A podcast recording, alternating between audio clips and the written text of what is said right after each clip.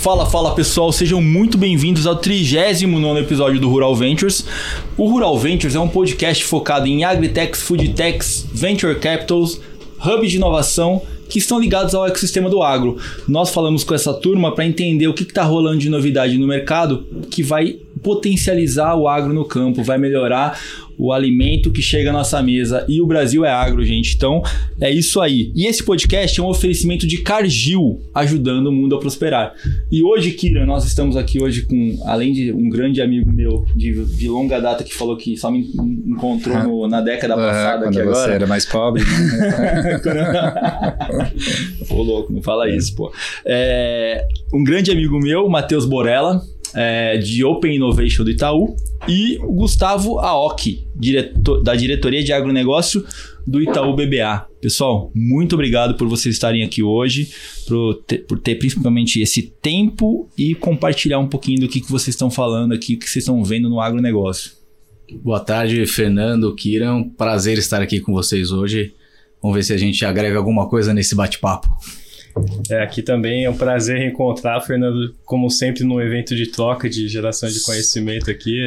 Sim. Kira também. É, não, a gente vê total. que uh, nosso scope né está crescendo fora do, do porteiro, né? Cada vez mais so, a gente está expandindo. A gente fala que o AgTech uh, começou 1.0 dentro do, da fazenda agronômica e hoje expande, né, até fintechs, uh, logitech, insurance tech, então uh, a coisa é maior do que só fazen fazenda, né, e produção agrícola. A verdade é que o agro conecta várias pontas, né? Sempre conectou várias pontas e agora o que a gente está enxergando é que além te da tecnologia que está lá no campo, que a gente comentou no episódio passado, está trazendo muito dados para gente, que está melhorando a tomada de decisão do, do, do produtor, está ajudando também com que as instituições maiores consigam se conectar com eles, né? Então acho que é um pouco disso que está acontecendo, que a gente está participando dessa, dessa cocriação aqui, acompanhando esse movimento e com certeza eu quero entender um pouquinho mais o que, que o Itaú está fazendo na, no agro ligado a todo esse ecossistema, todas essas conexões e principalmente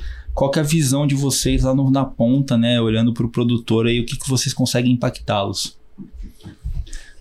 Quer começar? Tirem, tirem para o ímpar, fica tranquilo. Tem bastante coisa. pra- mas tem bastante coisa para falar. Acho É, que show onde começa, né? Bacana aqui que a gente não é nem founder, nem VC, nem startup, Uhum. a gente é um banco, né? Mas eu acho que é, sendo um banco relevante dentro do agronegócio, e aí só tudo começa aqui em, em 2020, quando a gente decidiu no, no, no Itaú BBA juntar todas as contas de agronegócio num segmento só. A gente percebeu que o atendimento especializado tinha muito valor. Sem dúvida. É, e esse foi o modelo de negócio adotado. É, e aí a história um- com, com inovação e um pouco aqui fazendo um link com essa conversa, começa ali em- em- no começo de 2020, quando o Pedro Prats, que, é o, que era o, na época o head do, do Cubo, é, me procurou para bater um papo, para entender o que, que era esse novo segmento do agro, o que, que a gente vinha fazendo, né? É, e aí a gente chegou à conclusão muito rapidamente que no, no maior banco privado na América Latina, né, a gente tinha o maior hub de, ainda é, né, o maior hub de, de inovação e empreendedorismo da América Latina, que é o Cubo, É, com um segmento que representa é, um quarto da, da economia do PIB nacional, era muito difícil a gente imaginar que a gente não desse um foco dentro do Cubo. Sem dúvida. Então ali a gente começou a desenhar é, o, o que seria aí hoje o, o Cubo Agro, né? Então um hub, uma vertical dentro do, do próprio Cubo, mais focado no agro, que é um segmento que tem as, as suas próprias especificidades. Então a ideia foi é, trazer alguns nomes é, de sponsors de, pe- de peso para criar justamente trazer um- um- uma força aqui nesse ecossistema, de maneira que a gente conseguisse atrair as, as agtechs, as agfintechs e startups é, no agro para gerar essas conexões. Então, é, a gente como banco entendeu que teria muito valor para os nossos clientes, sejam produtores rurais, agroindústria, todo mundo na cadeia, e geraria muito valor, que no final é, é muito da missão do Cubo, para as startups, né, deixá-las mais próximas desse é, da, da, da porteira ou da indústria aqui e um pouquinho com o Itaú fazendo um pouco de- desse link, tá? Então aí que surge um pouco dessa é, Qual- de- dessa história. Qual é a critério para o startup entrar? Tem que ser uh, estritamente focado no agro, porque hoje a gente vê que tem o parte de impacto, né? Em clean tech, tem parte de uh, logística, tem várias áreas que ou bioenergia, tem, tem várias coisas. Vocês têm uma critéria uh, uh, rígido assim para aceitar a startup ou, ou vocês estão abertos Bom, é, acho que aqui a gente primeiro olha, a gente tem os princípios do cubo, né? Como uhum. o Hub ele fica dentro do cubo, né? E o cubo tem cinco princípios, cinco critérios, digamos assim, básicos, né? Que a gente olha que é o fit cultural, né? É, escalabilidade, ter uhum. o, o, produto art fit bem feito, um produto é, já definido, né? A gente não olha ainda muito Ideias, PPT né? ali, é, né? Uhum. Até porque para ele navegar em todo o cubo, ele precisa já ter um produto uhum. existindo, né? Podendo tá. ser viável, né? para ele até poder pivotar, fit cultural, né? Uhum. É, VC funders, ou seja, uma capacidade da, da companhia de poder crescer numa perspectiva de VC, uhum. né? E, e, e, também do ponto de vista do hub, as teses e os temas de interesse que os os outros sponsors olham, né? Aí aqui a São Martinho, a CNH, que é a Case New Holland, né? A Suzano hum. e a hum. Corteva. Então a tá. gente tentou fazer aí uma, uma, uma, uma, equação comum das teses, os temas de interesse, né? Uhum. E aí a gente olha isso numa perspectiva dos sponsors e do ecossistema. Né, que a gente olha para justamente pegar as teses ali que são aderentes a esses temas e a relevância do ecossistema. Né? Então a gente tenta fazer isso numa, numa somatória positiva é, para que ela seja impactante, que impacte tanto a startup no desenvolvimento quanto o ecossistema dos sponsors ali da, do Hub. Você acha que o grande objetivo do Hub, Matheus, o, a OC, né, é, é o potencializar ou impulsionar a startup ou é ajudar essas empresas que estão chegando nesse novo momento do mercado, dada nova tecnologia é, e precisam se readequar a esse novo ambiente né, é, de, de interface com novas tecnologias que eles não conseguem prover dentro de casa? Qual que é o grande objetivo de, do, do Hub nesse contexto? Né? Posso começar aqui? Claro. É, assim, quando a gente estava desenhando o, o, o Hub Agro, a gente falou, é importante a gente ter é, companhias aqui para ser os sponsors que, que, que tenham representativi representatividade do segmento. Legal. Então a gente conversou com várias empresas, segmentos e, é, e clientes ali no banco para entender é, companhias que tivessem uma amostra boa do que, que é o agro todo. Sim. Porque eu acho que assim, o objetivo principal do Cubo é endereçar as dores e gerar conexões para a startup. Uhum. Mas nessa visão nossa aqui do Hub, eu acho que era tanto esse lado das, das startups, quanto trazer essa visão de inovação, é, trazer soluções para essas companhias que estavam ali como sponsors. E também a gente tem uma visão mais macro aqui de endereçadores do próprio agro como um Sim. todo. Né? Então, é, é, o que, que tem dor de conectividade, de logística, é, de produtividade, monitoramento, então coisas que possam servir para outras companhias. Então, o, a, os sponsors que estão lá representam um pouco o segmento, mas é, isso aqui é pode pra, ser escalável, pode né? ser escalável para todo o segmento. Tá? Então, isso é. um pouco do conceito. E, e o Dory principal, ou é, tem uma, alguma recorrência né, de os Dories mais uh, importantes do agro que ah, você. Kira, uh, sempre dá aquela cutucadinha, né? Vai, vai lá, Kira. Vai. Não, não, deixa, eu quero ouvir. eu acho que eu sei que é, mas depende. Uh, para o produtor é uma coisa, o corporate é um pouco diferente, né? Eu sempre falo que o produtor precisa sempre capital, né? Crédito. Uh, corporates acho que é outro, tem outras dores, né? Às vezes uh, uh, eles estão lá, mas onde você acha que é o maior valor para ele estar dentro do, do hub, né? Para, é para resolver problemas específicos ou achar soluções ou é para outra algum outro motivo? É, eu acho que aqui a gente sempre usa aquela referência dos três horizontes de, de, de, inovação, né? Incremental, transformacional e tudo mais, né? Agora, é, no caso lá da, como você bem falou, os âmbitos de necessidade de cada agente da cadeia variam, uhum. né? E ali no Hub, a gente coloca como um hub justamente para ele tentar achar de tudo um pouco, né? Tá. Então, do ponto de vista de grandes corporações, a gente vê muito bater na tecla dos dados, né? Hum. A gente até costuma dizer que você colhe né, produtos do uhum. agro, né, soja, milho, trigo, você colhe também dados se você souber como capturar essas informações, uhum. mas se você também não souber como trazer inteligência para essa análise de dados, que é o que grande parte das startups fazem hoje, você também não tem muita coisa. Uhum. Então a gente vê que talvez um, uma, uma, uma, esquina de encontro ali sejam dados, principalmente, né? E você pode transformar isso como imagens, é, sensores, uhum. formas de captação de, de, de, desses dados em N momentos da cadeia, como também é risco, num caso mais nosso aqui, de avaliar perfis de risco dessa atividade que é tão é, tantas variáveis, né? né? É, não, é. tem várias o, o, big data, né? Tem muitos uh, Uh, o produtor acho que ainda tem um pouco de receio, né, de compartilhar os dados, mas a gente sempre fala para ele esse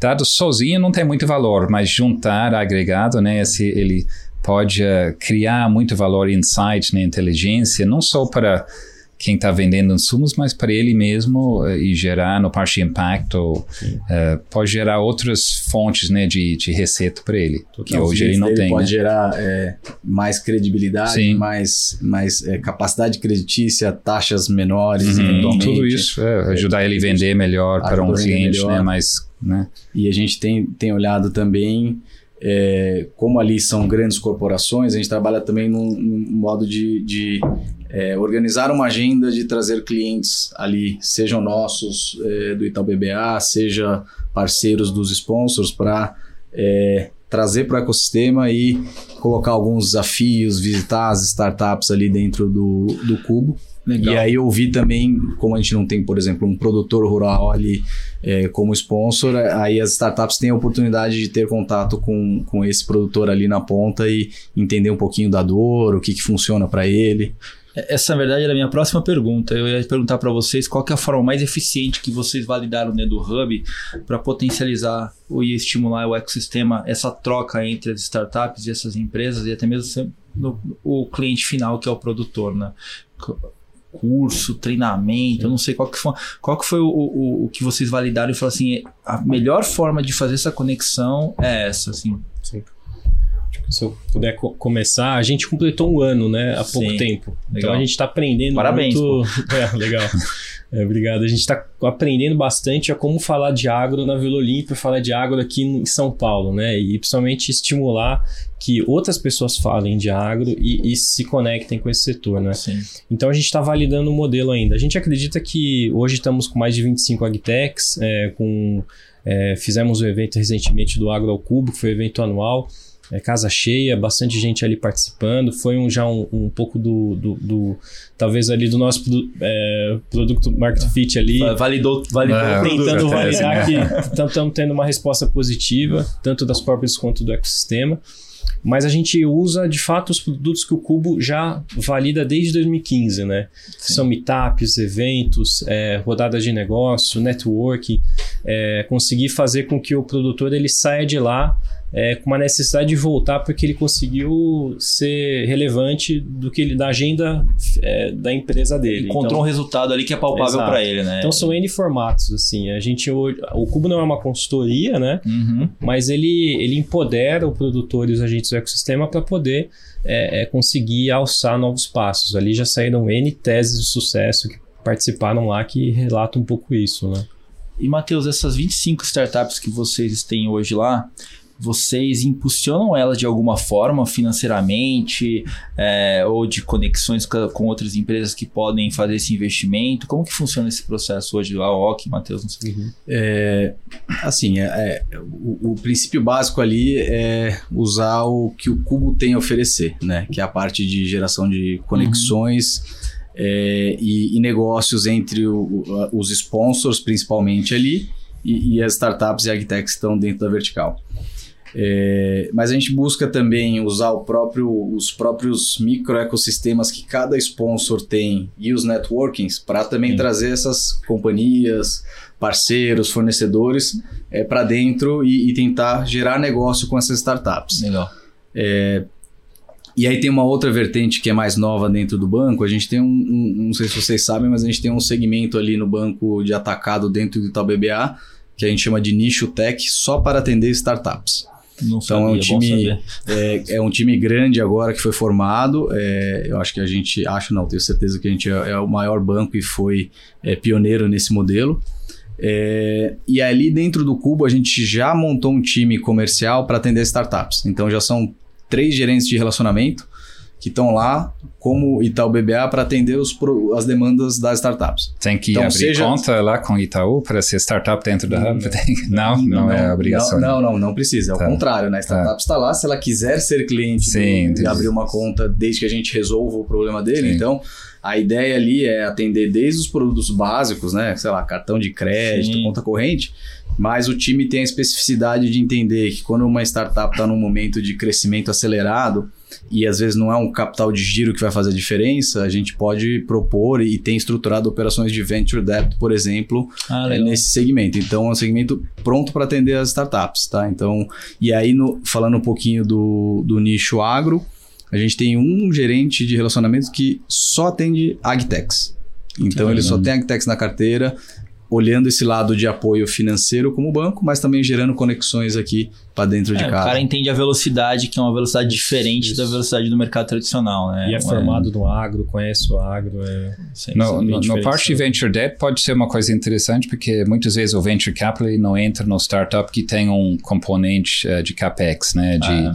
Capex intensivo. Então mas muitas vezes o fit não é o venture debt ele tem um critério para uh, de runway né de muitos meses muitas vezes o, o, cara que precisa não se qualifica porque ele não tem um runway suficiente e quem pode entrar não precisa porque ele tem muito dinheiro né? é, uh, então mas, catch mas 22 é, né acho que o legal que ele está criando aqui que vocês estão criando na verdade é que é um sistema completo que a startup Sim. não precisa sair dali não, um one-stop é, shop é, de é. startup. Tipo, cara, você tem aqui conta bancária, você tem aqui acesso à, à, linha, você tem conexão com as empresas que vão, vão ser é, consumidoras ou não, e também faz com que é, o CAC dessa, dessa startup diminua consideravelmente, que é um, um ponto que a gente sempre comenta aqui, uhum. por que, que as startups sempre usam o B2B para chegar no produtor logicamente por conta do CAC, mas acho que vocês estão meio que blindando ali o cara que está dentro do hub e ele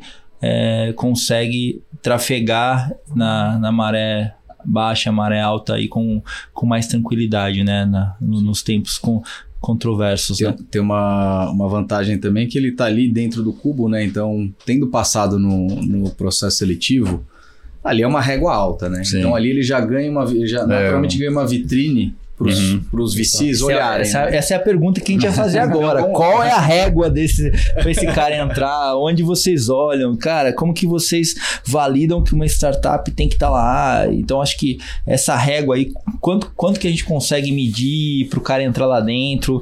É, se vocês têm algum case interessante para contar com a gente também.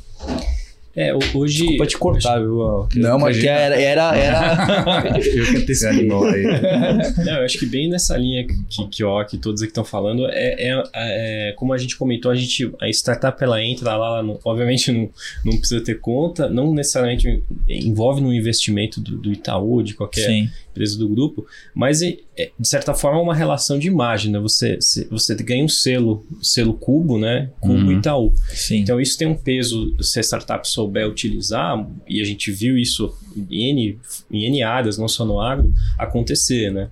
Então acho que um ponto interessante, né, quando a startup ela entra lá, ela não entra num hub somente agro, ela entra num hub que você tem o hub marítimo portuário junto, você tem o hub de saúde, você tem o hub de varejo, você tem o hub, como o que colocou, de techs de modo geral. Então ela navega numa complexidade, numa profundidade que ela não acha isso em outros lugares, né? Então isso ajuda muito também para ela saber navegar. Mas o que a gente olha é justamente é, a tese dela, o perfil do time, né, a capacidade do produto atender uma dor relevante do, do agro né, e do, do setor. Né, é aquela história, não é porque não tem ninguém vendendo que há um, há um mercado, né, mas você precisa entender se aquele mercado de fato existe. E no agro a gente vê isso muito acontecer, né? A gente está até falando um pouco antes aqui, muita gente às vezes nova entrando no agro achando que a luta é fácil, mas você vê que tem uma história toda é, é, de bastante inovação já no agro. O agro não é um setor recente de inovação, ele inova sempre, né? Sim. né? Em N frentes. Mas essa parte agora mais digital, ela está conseguindo ampliar o que a gente falou de expansão de, de, de maior quantidade, de atingir um maior volume, que é a transformação digital no agro. Então a gente olha teses que estão bastante ligadas aos objetivos do Hub, né? E de fato, uma análise que o próprio Cubo faz, que é como se fosse um, uma análise é, de como que a companhia está em termos gerais, né? Sem uhum. olhar tanto a tese do Hub. Passou essa análise geral, desses cinco pontos que eu comentei ali no início, você vê a adesão das teses de cada Hub, né?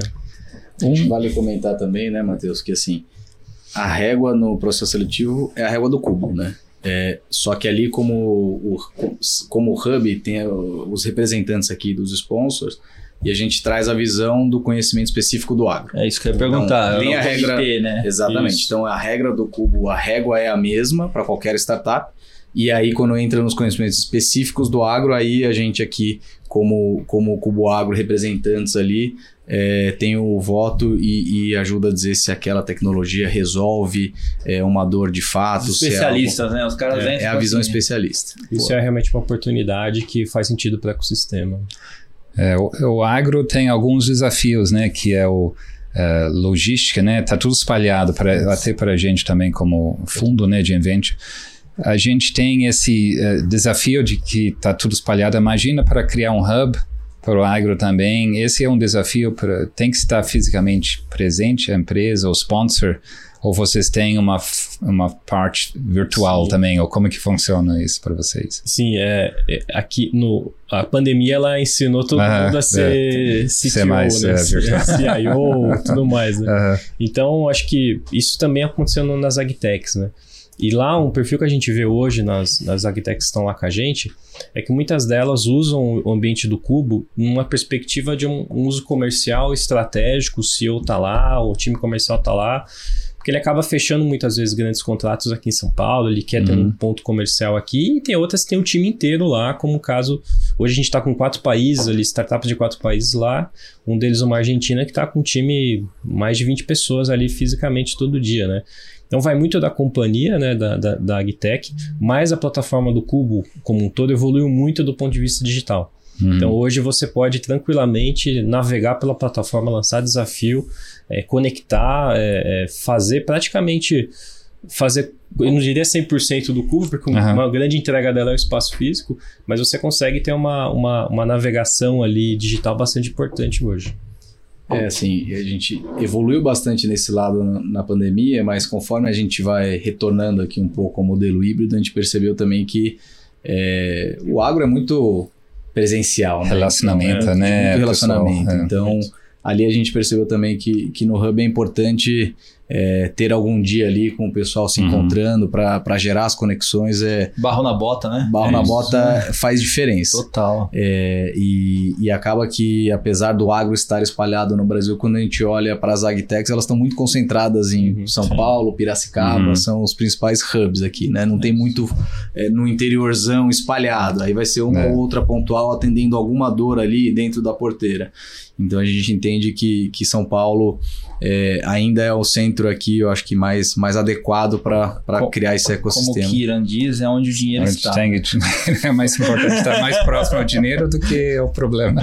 O problema está lá, mas é, o dinheiro está aqui. Você resolve então, com tem, dinheiro. Tem né? que estar onde e, o dinheiro está, né? E acho que só complementar, a gente também é a gente estimula bastante a conexão entre os hubs, né? Entre ah, os diversos ecossistemas, né? Uhum. É, AgriHub, AgTech Garage, diversos outros aqui que são é, complementares, né? O Parque de Piracicaba que são muito complementares. Né? Então a gente é, é, se posiciona também para ter uma complementaridade legal e, e, quem ganha é o ecossistema. Né? Uhum. E, e, hoje vocês têm alguma é, conexão com é, venture capital dentro do hub ou, ou, isso é apartado ou isso não existe hoje? Como que funciona? É, hoje não há exatamente um, um venture capital no hub agro, né? Uhum. Mas ali é um ambiente que trans, é, passam diversos investidores de diversos colaborativos, né? Exato, assim, né? É, é. hoje Hoje não tem nem, ninguém específico focado, ali, né? É, específico. colaborativo. A gente Exato. trabalha muito como uma bandeira ali agnóstica no, no Cubo de, de trazer parceiros, todos que representem o agro, VCs, companhias, Legal. então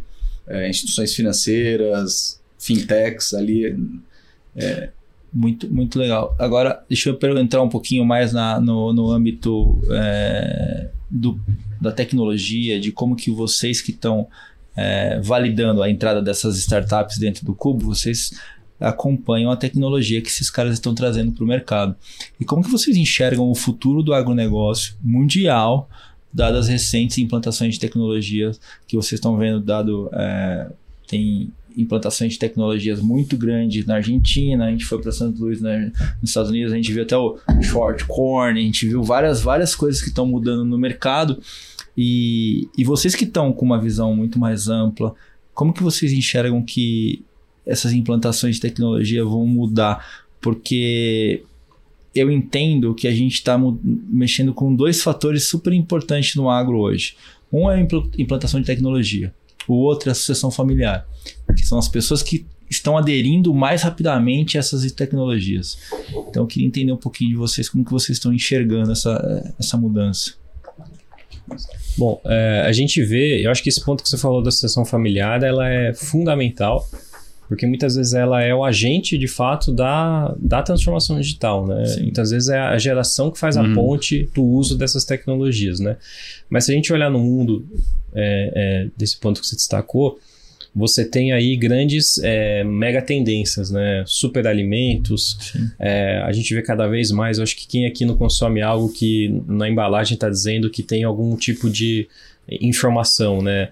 No, é, no GMO, é, ou sugar free, gluten free, né? então tudo gluten free, então tudo isso o que, que diz, né, para o setor? Você precisa ter rastreabilidade, você precisa ter tecnologia, você precisa gerar dados. Para o consumidor lá na ponta, na prateleira, conseguir ter confiança principalmente e a informação que ele está buscando, né? Então acho que isso é um, talvez seja um, um primeiro. Aí lá, antes da porteira ou dentro da porteira, você tem também uma tecnologia de é, tanto de biotecnologia, nanotecnologia, análise de solo cada vez mais nano, né, para uhum. conseguir de fato olhar o solo como um ser vivo também como parte ativa da Sim. produção, né? E você tem depois a logística, a, a, transformação disso, a comercialização de forma mais eficiente, né? Que aí a total praia aí do, do AOC de, de, olhar como que a gente faz as operações comerciais de uma Sim. forma mais eficiente, do head até a, o câmbio. Então, eu, se você pincelar bem rapidamente, que tem muita coisa, Sim. eu por aí. Sem dúvida. E, e, esse mercado de impacto, vocês estão envolvidos como banco, né? Ou, ou, outra forma de parte de crédito de carbono que uh, a gente vê que está crescendo muito, mas na prática não sei ainda se tem o, o mercado formado, né? Como que vocês lá dentro tem algum startup focado nesse parte de impacto, ESG?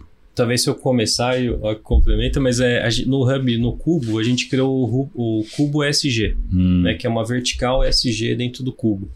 Né, que ela tá de fato olhando esse, essa visão né, de net zero Sim. Né, que, o, que o Itaú ele vem, vem trabalhando. Então ali a gente está com algumas já green techs, né, uhum. digamos tá. assim, que estão ali é, mas também começou esse ano, a gente está numa fase bastante de rampagem, né? mas é um assunto sempre muito ligado e, e importante né? Pro, é, tanto para o Hub quanto para o Eu acho que tem, tem a parte de, de demandas do mercado né? para esse uhum. lado ESG, é, que é uma tendência que acho que não uhum. tem como voltar atrás, mas é, eu acho que todo mundo está se movimentando para isso. Então, o próprio Itaú é, assumiu diversos compromissos aqui, como é, zerar, é, ser carbono zero até 2030, se não me engano. Geralmente todo mundo joga 30. Hum, é, hum. Eu, deve ser 30. longe o suficiente ainda. É uma besteira, mas deve ser Pensar, né? Mas, é, tirando esse lado, o que a gente tem olhado bastante aqui no, no, no Itaú BBA é como criar produtos e soluções é, que sejam é, que, que tenham efeitos práticos para o produtor ou para a agroindústria ou para os nossos clientes em geral. Porque ele fala, legal, eu tenho o meu compromisso, mas o que, que eu ganho com isso? Né? Produtor rural para adotar qualquer tecnologia e as agtech sofrem muito, Tem né? Tem incentivos, né? É. Qual que é o incentivo que eu tenho, o que, que eu economizo, o que, que eu hum. ganho. Então a gente tem ido muito na linha de tentar criar coisas que sejam. Kiran tem uma frase específica para isso, que é. ele fala em todo episódio que falam de ESG. Depois ele vai falar para você. É, então a gente tenta procurar coisas que criem valor. Eu acho que é, é, a palavra certa. Então a gente desenvolveu um produto ali é, que chama RL Reserva Legal Mais. Simplesmente é um produto que dá um benefício de taxa quando o produtor tem uma, um excesso de reserva legal, de ah, área de reserva legal. legal. Então, mostra que a floresta de pé é, acima do. Tá dando uma taxa melhor para ele. Ele recebe uma taxa, um benefício de taxa. Então já é algum incentivo.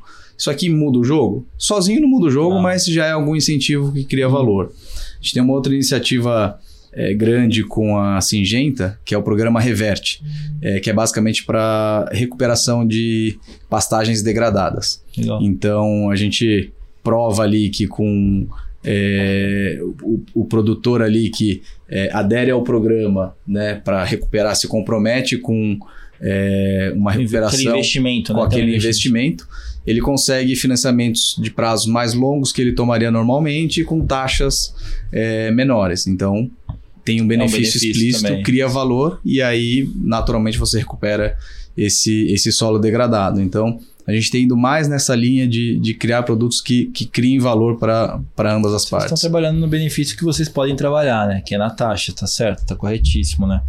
É que a gente, quando a gente olha, a gente tem é, startups que tem potencial, que tem produtos que validam esse potencial. Uhum. Por exemplo, aquela da Argentina, que eu não, não lembro o nome agora. É Quelimo, né? Quelimo, que, né? que fizeram uma coisa incrível, né? Criaram um modelo novo, porque muitas vezes é o modelo de negócios que não existe ainda ou não está muito eficiente. Então, eles uh, pivotarem de vender tecnologia para o produtor para um modelo onde eles uh, uh, dão tecnologia para o produtor ser mais eficiente com o uso de água e energia, que gera uh, créditos de, de água, né, uhum. que as empresas pagam para compensar o uso do, do, da água que eles estavam fazendo. Então, o produtor ganha tecnologia e renda, uma receita, né, é. que Essa complementa foi, o... foi uma, uma das é, e... de Chicago, de Chicago não, de St. Louis, que me chamaram bastante atenção, é. que eles acreditam que o ISD no futuro não vai ser crédito de carbono, vai ser crédito de água. Crédito de água que é mais fácil de mensurar, né, medir, uh, carbono é mais complexo, né, porque você pode sequestrar, mas depois você pode perder todo esse benefício. A água não, você deixar de usar, você tá, ele é, é muito fácil mensurar, né. É, e, e, eles olhando pra gente assim, a gente, pô, a gente tem uma reserva de água considerável, né? E aí você olha pro a Austrália tem um déficit. Por que, que a gente não pode vender esse crédito para eles, né? Então hum. acho que é um pouco disso que eles estavam olhando. Mas fala sua frase aí, senão eu vou ficar. Vou é, não, eu falo, eu sempre falo, eh, quem, eh, principalmente nesse parte de impacto, né? O produtor no vermelho não pensa no verde. Você não pode é, chegar sim. no produtor que está cheio de dívida e esperar que ele salve o planeta, né? Tem que incentivar ele. Uh, uh, e esse incentivo é uma forma de compensar o risco na fazenda, porque ser produtor hoje é muito arriscado, né? O preço, ainda mais no Brasil, né? Sim. né? Câmbio, você tem preço de commodities, você tem logística, clima. acesso ao mercado, clima, uh, agricultura tropical. Então você tem tantos fatores de risco, se você complementa isso com uma renda fixa que veio de algum impacto que ele está fazendo, uh, fecha o contrato de longo prazo, esse pode ser a diferença entre ele uh, se manter na, na, profissão, né, na vocação né, de ser agricultor e não. Então, é uma forma de garantir essa sobrevivência, é, né, às vezes. E, e, eu acho que tem um ponto também que é da associação familiar, que eu acho que é, essa molecada que está entrando agora, que tem muita gente que tem foco no agro, mas tem muita gente também que não tem foco no agro, que a gente viu isso nos Estados Unidos, falou com muita gente, falou que o nível de, de fazendas arrendadas lá está crescendo exponencial, é, porque é. o cara não quer ficar na fazenda, o filho do produtor, e, e com cada vez mais informação que a gente tem dado a tecnologia, dado incremento, acho que os profissionais que ficarem vão usar esses dados para fazer com que essa ISD aconteça. Uhum. Mas o restante vai acabar saindo e vai virar de. vai, vai viver de renda, é, que nem o cara que. Da, da John Deere lá da Califórnia falou. Alguns deles vão vão ver a fazenda como se fosse aquele joguinho Antigamente, que o cara que, passava é. colhendo a é, fazendinha é. no metaverso. Farmville, né? Farmville, Farmville, né? Farmville. É, e aí vai caindo e o cara vai ver o dinheiro na conta. E o restante do pessoal não vai estar tá nem aí com agro. Mas é importante que a gente tenha é, total responsabilidade com essa nova geração e essa criação de valor para que esses caras entendam que é, o business deles é o mais importante que a gente tem, tem que trabalhar. Hoje é o mais importante do planeta, né? A gente está gerando com, é, comida para mesa, então acho que... Comida, bioenergia, bioenergia. Eh, roupas e uh, impacto né, no Sim, planeta, né, mudança climática, né? Então, assim, uma... todas as questões mais importantes do mundo. Tem uma diferença do, do, do mercado americano para o nosso, que lá eu acho que as propriedades são. Propriedade média é muito menor, e conforme Sim. foram passando as gerações, né? Os filhos, netos, é, a propriedade já não consegue sustentar essa, essa família. Então, É. é, naturalmente, ele prefere arrendar, estudar e trabalhar Sim. na cidade, porque se ele ficar lá só com aquela areazinha dele, não necessariamente Não ele consegue né? é, sobreviver. No, no Brasil, as áreas são muito grandes. De Sim. movimento agora é, é o contrário, né? Eu acho que é- as, Estão- as próximas gerações estão se formando é, na- nas boas escolas e voltando para o campo. E essa geração que está sendo cada vez mais é, adepta das novas tecnologias. É, e o ponto da governança é crucial. Eu acho que a gente tem visto um movimento é, muito importante da- dos porque os o grande produtor rural, o grande e médio, ele já é uma empresa, né? É. Ele tem porte, faturamento de uma Uhum. empresa. Então a, a importância da profissionalização da gestão, né? É, estabelecimento de, de governança dentro do, da família, sucessão, é um tema super relevante. A gente até lançou recentemente uma Academia da Governança em parceria com Ah, a legal. AgroSchool. Está sendo um sucesso ali, a gente tem bastante gente entrando, é uma plataforma gratuita, é, justamente para tentar endereçar essa dor aqui para o, para o agro como um todo, né? não só para nossos clientes, é para cliente, para não cliente, porque o tema da governança aqui ele, é- ele é crucial daqui para frente. É, é, é o- é o cliente do futuro, né? Tem que trabalhar esse cara agora, né? E eu tenho uma pergunta que eu pergunto para todo mundo, eu gostaria de perguntar para vocês, eu acho que é, é crucial aqui para a gente entender como que funciona o ecossistema e as startups no mercado brasileiro. Vocês acreditam que exista a possibilidade de, de, de unicórnios no agro, dado que quando você tem uma empresa muito grande acompanhando e, e os hubs de tecnologia, por exemplo, a gente entrevistou o Carlos da CNH na semana passada. E a gente falou com ele, cara, quando você olha uma tecnologia que interessa para a CNH, logicamente ele vai comprar aquela empresa. Então a possibilidade daquela empresa ou daquela startup de eh, se transformar no unicórnio, ela diminuiu consideravelmente. É, então eu gostaria de perguntar para vocês, vocês que estão avaliando várias startups que estão entrando no Hub, eh, se vocês acreditam nessa possibilidade e se acreditam, qual vertical vocês acham que tem o maior potencial? Quanto que a gente vai cobrar em um... Essa pergunta é de, É de milhão, é de milhões. Eu acho que se, se eu puder começar é, humildemente tentando falar um pouco, eu acho que isso ninguém acerta, acerta muito, né? Não. É, eu acho que existe uma certa busca pelo, pelo, pelo unicórnio em alguns locais até um pouco irracional, assim, Sim. né? De, de você ir atrás a qualquer custo. A gente viu agora nessa crise recente de techs, né? Como isso pode ser prejudicial se não souber de fato endereçar. Mas no agro você tem um ponto que é justamente a, a forma de maturação do negócio. Tempos diferentes, testes em safra, se você erra numa safra, você só na outra, só no outra cultura, né? E, e no agro é, você errar pode ser muito, muito sério, né? pivotar Você pode é- é demorado, Pivotar muito mais ainda. Então acho que se a gente for olhar talvez é, áreas, né, que podem ou perfis de negócio que podem é, ter maior capacidade de, de, de, de crescer bastante, faturar bastante a ponto de um valuation chegar nesse porte, né?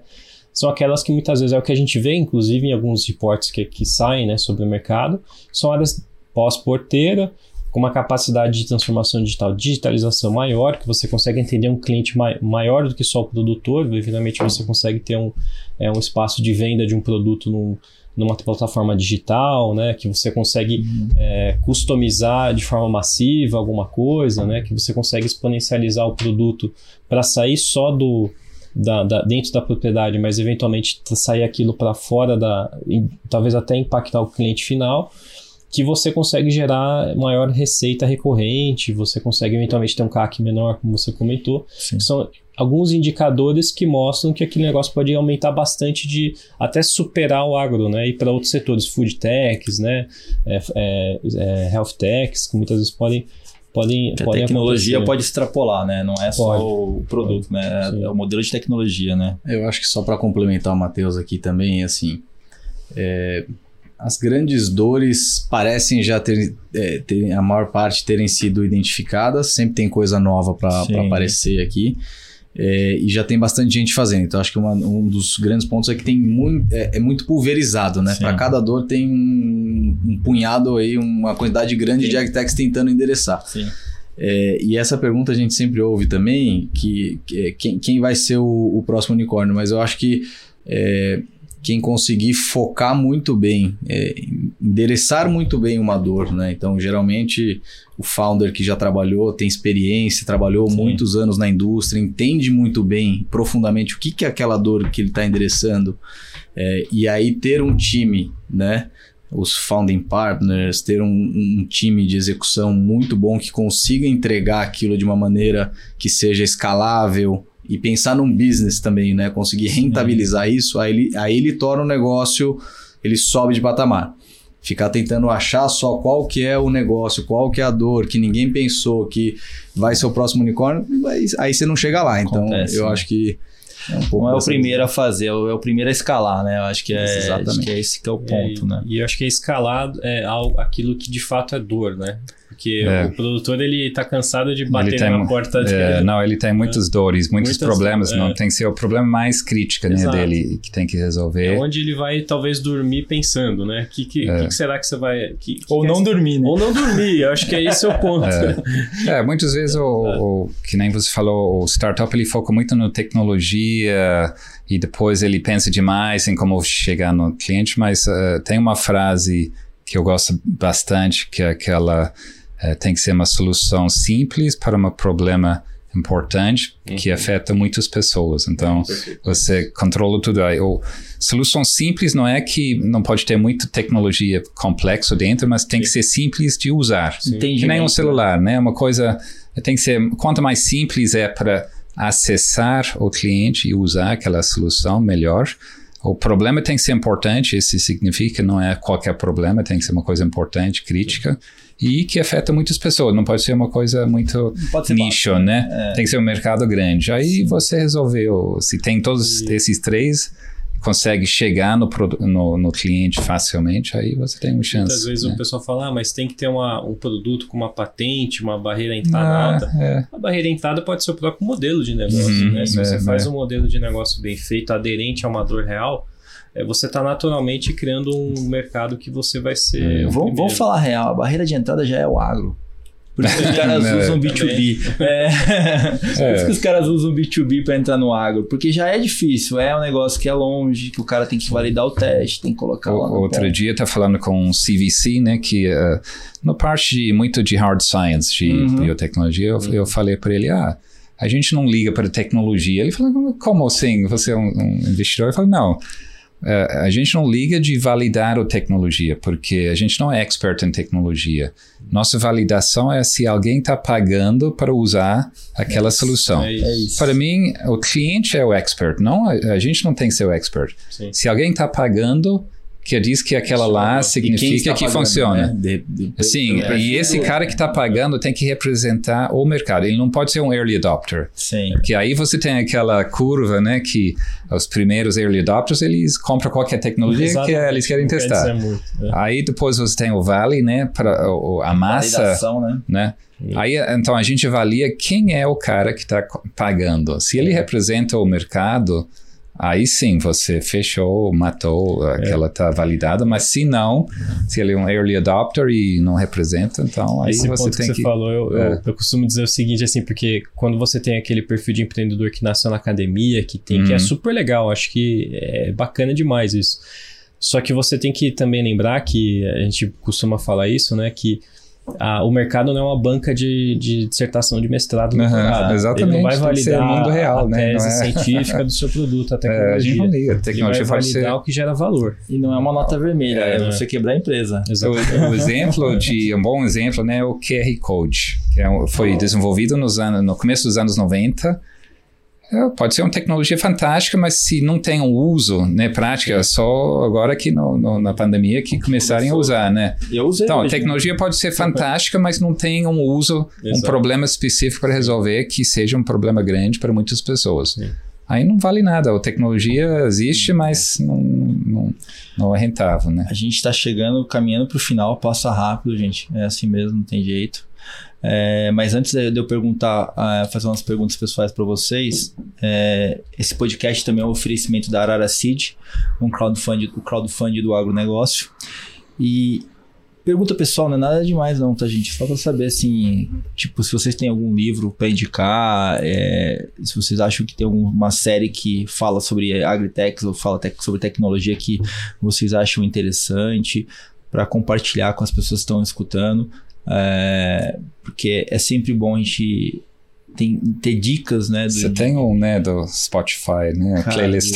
eu comecei a assistir. Spotify é legal, né? Muito é, bom do Spotify. Esse quem, é um quem bom, quiser escutar, uma lição, é, né? Como assiste superar. no Spotify, é, como é. superar as, as, as, barreiras. as, barreiras. E esse foi fantástico. Foi, música, foi né? sensacional, né? Foi sensacional. Sim. E é uma, um exemplo também do que a gente acabou de comentar aqui, que não é o primeiro a chegar, mas o Não, primeiro a escalar, o cara que, né? que é isso. persistente também, né? O cara que Sim. foi lutando até ele Foi muito assim. Legal. Esse, esse foi muito legal. Mas eu queria ver, ouvir de vocês, se vocês têm algum livro que vocês acham que é fundamental para entender. Acho que o Awak já deixou uma dica aqui. Quem quiser fazer curso de governança no agro, é, Academia, Academia da Governança. Academia da Governança, o Itaú tá bancando. Se você tem não, vai lá. Exatamente.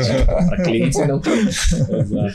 Já fiz o jabá de vocês aqui. Agora, me falem o livro que vocês estão lendo, que vocês indicariam para qualquer um aqui, que eu acho que é, é sempre válido a gente entender o que, que vocês estão olhando e como que vocês enxergam as, as tecnologias aí, ou, ou o próprio agro. O Matheus é a minha fonte do, da inovação é, aqui.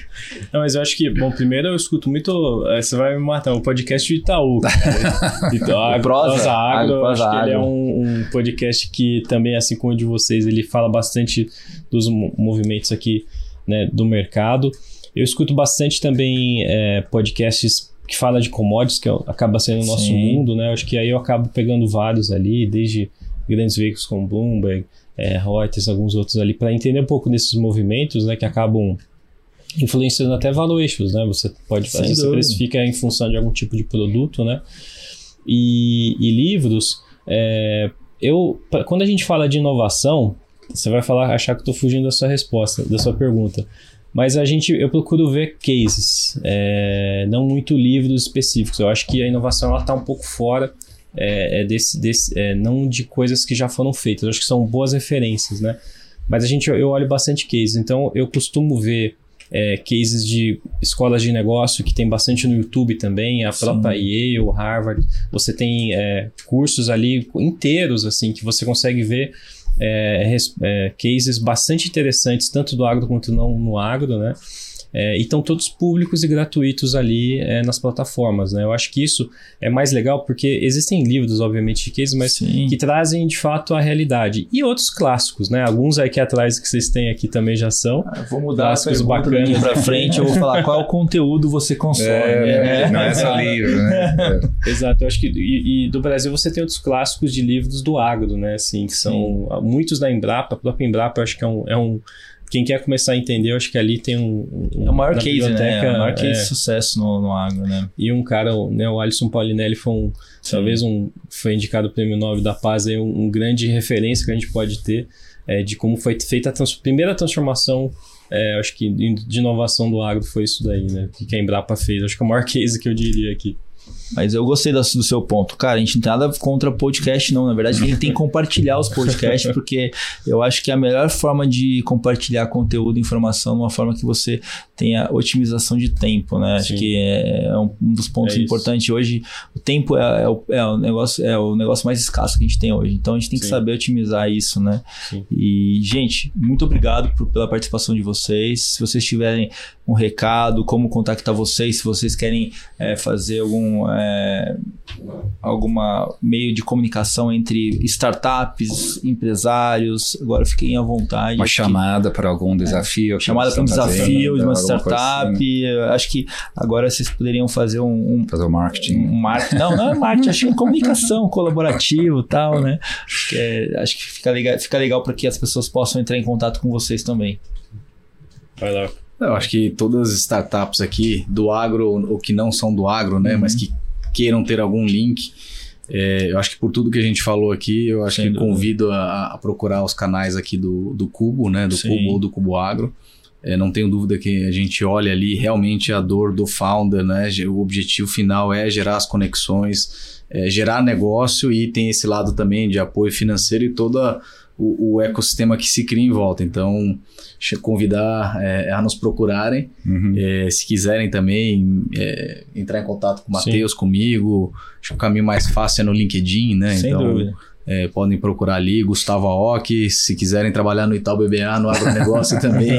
A gente contrata bastante gente Sim. todo ano, é, é, um segmento que tem crescido bastante, é, então fiquem à vontade. Legal. E, e, e também acho que é, é, convite é olhar o que, o Hub Agro está fazendo e vai fazer ano que vem. Eu acho que a gente está cada vez mais é, entendendo do, da, do, de onde a gente está entrando, né? E ano que vem vão ter aí diversos eventos, diversas, é, com diversos conteúdos que a gente vai fazer. Esse ano a gente falou lá no Agro ao Cubo, trouxemos pessoal da própria AgriSchool, da Mand Ventures, SP Ventures, a Silva, a doutora Silva da Embrapa, né, uma pessoa incrível falando transformação digital que ela é uma, é, se formou em computação ali e está no agro desde o início, então acho que são temas bastante legais. Então eu convido todos a, a seguir aqui nas redes sociais, que ano que vem tem ainda mais coisa e, e mais conteúdo ali para o pro produtor, para o investidor, para o curioso do agro, para todo mundo que quer navegar nisso, que eu acho que é o que o Brasil, uma das coisas que o Brasil faz de melhor. Né? Com certeza. Fiquem ligados na agenda do, do Cubo Agro. Então, acho que, pessoal, Provavelmente nós vamos tentar fazer alguma coisa colaborativa lá com eles aí para tentar levar mais com mais informação também. Pessoal, muito obrigado pela participação de todos. É, gostaria de agradecer aos nossos ouvintes e amigos que também nos sigam no Instagram, arroba underline Rural Ventures. E Ale, toda quinta-feira, 7h45 da manhã, tem um episódio novo no BMC News no YouTube. Fiquem ligados. Até a próxima semana. Valeu, gente!